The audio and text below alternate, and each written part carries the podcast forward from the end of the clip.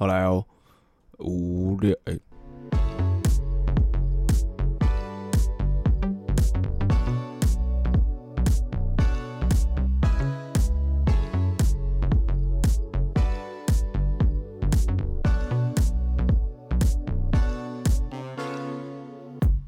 好，欢迎回到空中，听的是无边闲谈，我是 Chris。好，那嗯，这一集呢，就跟大家报告一下关于确诊的事情。好了，对，那其实大家听完上一次 Liam 的那一集之后，应该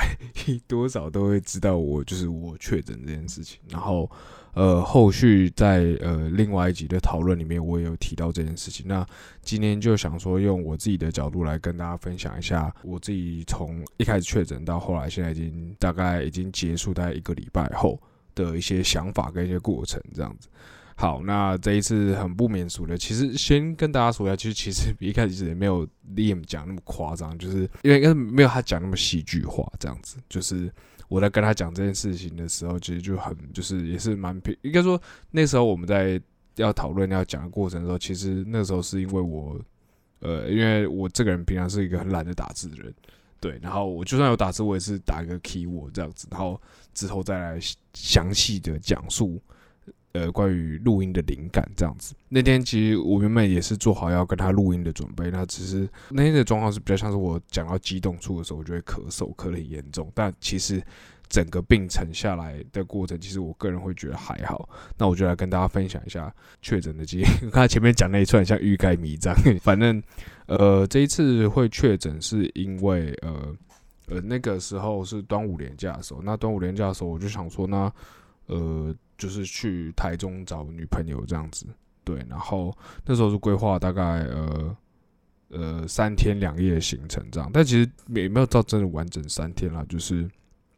呃，可能第一天的傍晚时候过去，这样就住个两个晚上这样子。那因为只要大家知道端午连假，其实呃饭店其实蛮贵的。那这次我也就是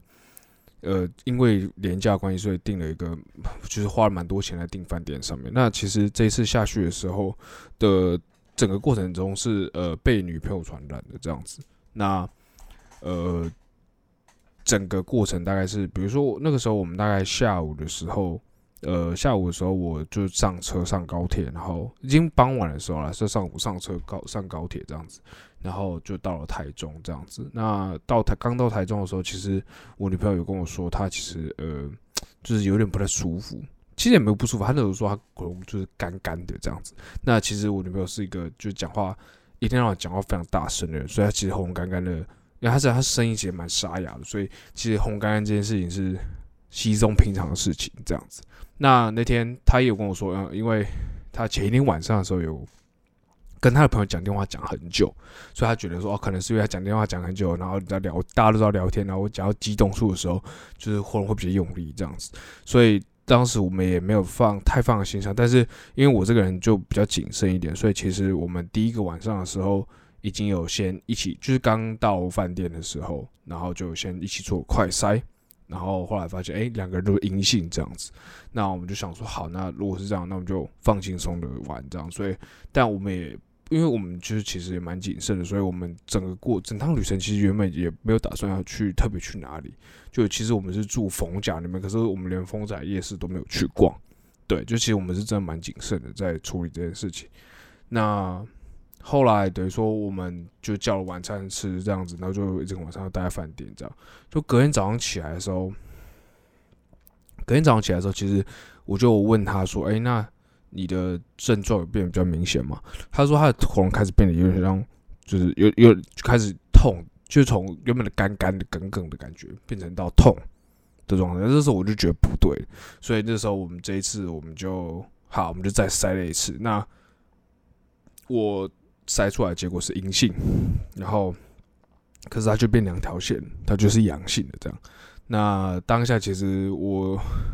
其实当我脑袋就变一片空白，而且我那时候我还很很就是很北蓝，知道吗？因为我那时候还觉得说，其实应该说还觉得说有可能不会，所以我还就是我还帮他筛这样，就是我还就是就是拿那个快筛那个那个是那个棉花棒帮他裁剪这样子，对，就是。就现在想起来，回回头想起来，其实那时候自己这样蛮蠢。但那个时候就是，其实那时候其实多少会会觉得说，嗯，好像好像是有不无可能的这样子，但是觉得好算了，反正都已经住一个晚上，那就是不管怎样，可能也是有了这样，所以就有点半放弃状态去面对这件事情。那后来他一裁剪完之后啊，他就确诊这样。那我们当下其实我原本的想法是。呃，既然都这样，那我不干脆把这一天，就是第二天也住完了，因为不然这样子那个钱真是就平白无故浪费掉这样。那后来，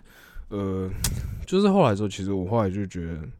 算了，还是有可能，因为我那时候其实我刚打完第三季，大概一个月吧，所以心里面还是会觉得说，还是觉得自己有一点点机会成为那个天选之人，这样 就是就觉得说，哦，好，有可能一点点机会不中吧，这样子。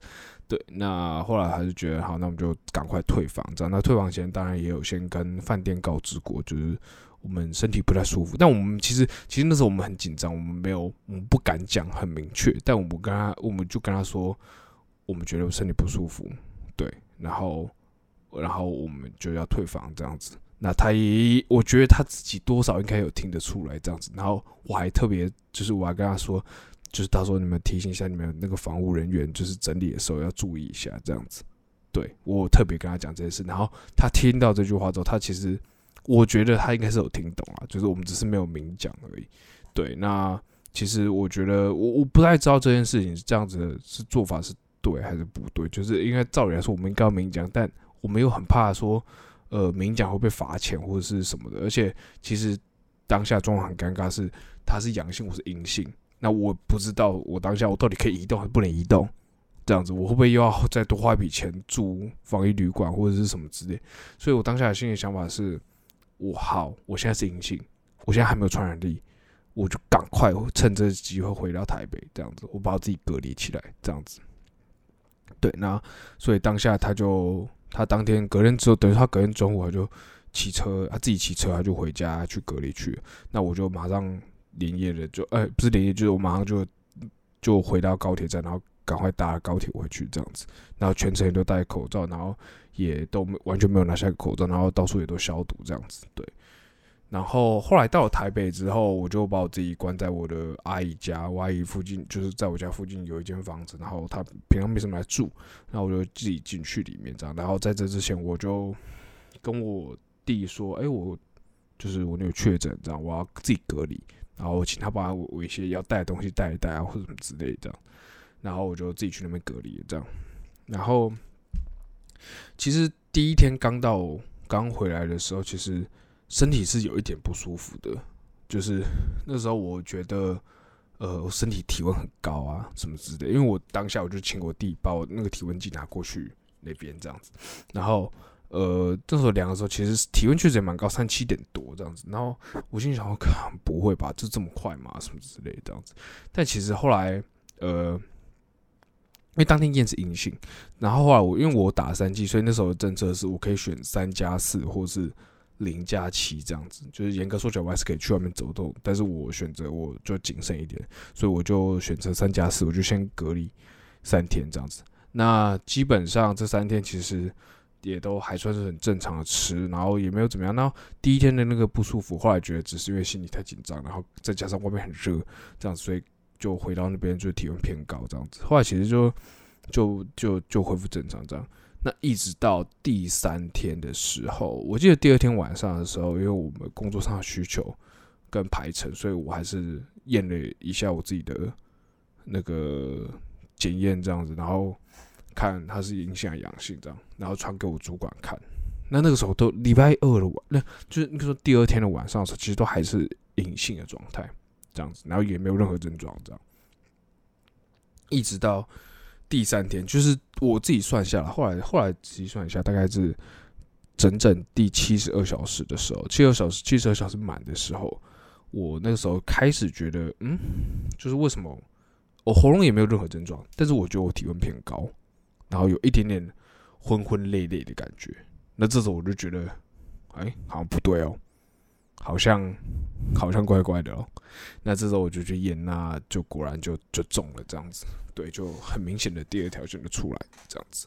那我当我当下其实说实在话，那个心态反而是蛮放松，因为其实那三天其实会，你会觉得说，你会一直觉得你身体的任何不对，会不会都是，就是都是确诊这样？就是比如说你喉咙有点干干，你就觉得说，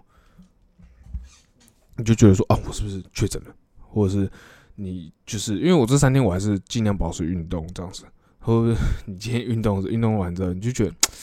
全身好像酸痛酸痛，会不会是确诊这样子？就是你这三天，其实我这三天是有一点点难熬了，就是一直在等待这个过程。那后来发现确诊之后，反而其实就反而比较放松一点这样子。对，那这三天的的，然后确诊到我就是我开第三天，等于说第三天的晚上开始觉得不太舒服之后。然后那时候喉咙也都没有任何症状，就只是酸痛酸痛这样子。然后那时候验出去验出两条线。然后第四天的早上吧，就是确诊第一天的早上的时候，哦，我确先跟大家说一下，就我确诊当下的时候，我就马上跟大家说一下，就是如果你确诊了，你就先你要做的事情很简单，就是视讯看诊，你就马上先去视讯看诊拿药这样子。对，然后，呃，你就你就方法很简单，就是你去找你，你就在网上打你家附近的那个地区的视讯看诊。例如说，我家住泸州嘛，对不对？那我就直接打泸州视讯看诊，他就列出很多附近的诊所，你就挑一挑，挑一间离你家最近的诊所这样子。然后通常那个诊所每间诊所不一样，但通常大部分诊所都是给你一个赖，你去加他赖这样子，然后他就会告诉你说，哦，你之后可能要拿你的那个。那个结果跟你的健保卡放在一起拍照传给他这样子，然后他会确认说哦你真的确诊，然后他就帮你安排，就是帮你视讯看诊这样子。其实整个过程很快，我记得没错后六点验出来确诊，然后我五点四十五验，六点确诊，六点确诊完之后我马上就开始做这件事情。我七点的时候就已经拿到药了，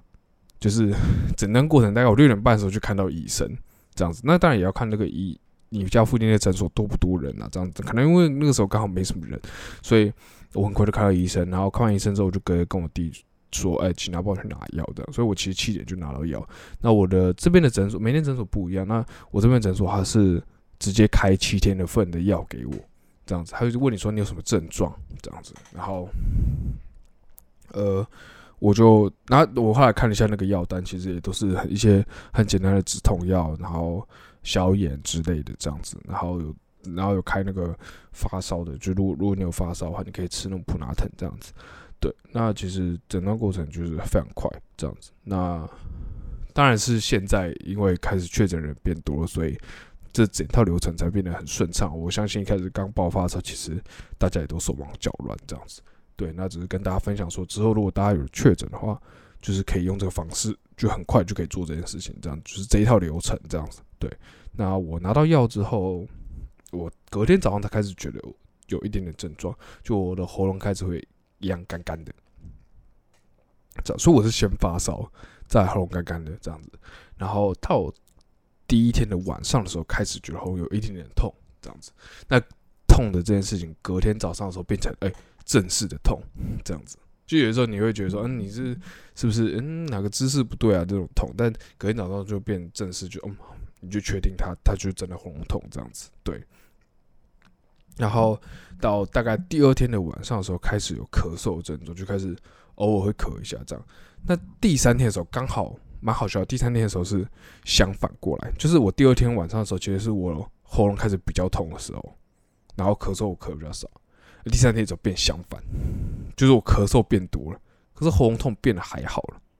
对，就其实整个病程其实也非常迅速，就是比如说你从接触到发病，大概就是七十二小时，三天左右。那你从发病到第一天发病，就是你确诊当天发病，一直到你开始减缓症状，大概也是三天到五天左右。我当然这只是我自己的，然后因为我打三剂，然后我我自己个人是蛮相信，就是打三剂是有差这件事情。对，因为我觉得我觉得以我的身体来说。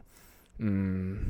没有，如果没有三剂的话，可能会没有很好，这样子就可能会更糟。但但我自己的病程其实是很快速的，就是从接触到感，接触到感染，然后感哎接触到发病，然后发病到减缓症状，这个过程，这个诊断过程大概才六天左右，就是你大概呃症状开始从发发始发开始症状之后到减缓症状，大概三天左右。所以我第三天之后就变得，呃，第三天到第五天这段时间，其实的症状就变成说是喉咙还好，没有到那么痛这样子，然后呃咳嗽还蛮咳咳会会咳的蛮多，尤其尤其晚上睡觉的时候，我一躺下去我就开始爆咳这样子，然后咳到头很痛这样子。对，那呃我我自己是觉得这诊断的。呃，然后大大概到第五天的时候，其实这症状就好和缓很多，这样。然后，白了，我也跟大家说一下，跟 Liam 在在讲这件事情的时候，大概是呃第三天、第四天的时候，对，所以那时候刚好就是我咳最严重的时候，这样子。诊断过程到现在其实已经康复了一个礼拜，我可能很很偶尔的时候会突然咳个几下，尤其早上刚起床的时候，但是呃喉咙不会痛，这样，那我也没有。哦，但我自己明显的感觉到有一件事情，就是确实我觉得有变比较喘，我不知道是不是我个人的，就是呃心理作用还是怎么样，就是我确实确实是真的觉得有一点点比较喘，就是呃我那天去健身房运动的时候，我在走那个等阶梯吧，以前我走大概十五分钟以上我才会开始喘，但我现在很明显我大概走五分钟就开始喘了，对，但不是到。打响的这种就是 那种很大那种大喘，这样，可是你明确明显就会感觉到你的呼吸的肺活量其实是有确实受到影响。但是我也不知道，因为其实大家都说欧美孔其实不太会，因为应该说欧美孔没有很重症的原因，是因为它都会停留在上呼吸道，它不会进到肺部，它不会去特别攻击肺部这样子。所以其实我也不太确定我的肺部到底有没有被攻击到。那跟大家参。跟大家最后的，我应该说我自己个人不是想要淡化这件事，但我自己以我自己的病程来说，我觉得